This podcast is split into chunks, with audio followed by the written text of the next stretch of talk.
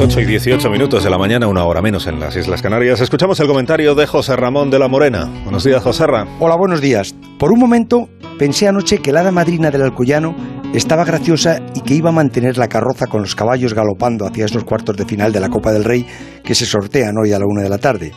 Pero Marcelino la espantó o le quitó la varita. Fue cuando el Atleti sacó toda su artillería pesada al rescate de una eliminatoria que se les escapaba y Muniain, Raúl García, Williams y Dani García ya era demasiado peso en el Atleti como para no desequilibrar la balanza, que por supuesto se desequilibró, pero tampoco exageradamente, solo lo justo para que el Atleti ganase por 1-2 la eliminatoria y pase a cuartos de final. Pero qué espectáculo de esfuerzo, grandeza y de ilusión dieron esos chicos del Alcoyano. De casualidad en segunda B por las nuevas normativas, pero haciendo una temporada fantástica, con un presupuesto que cuadruplicaba casi cualquier contrato de uno solo de los jugadores del Atleti, después de eliminar al Madrid la semana pasada.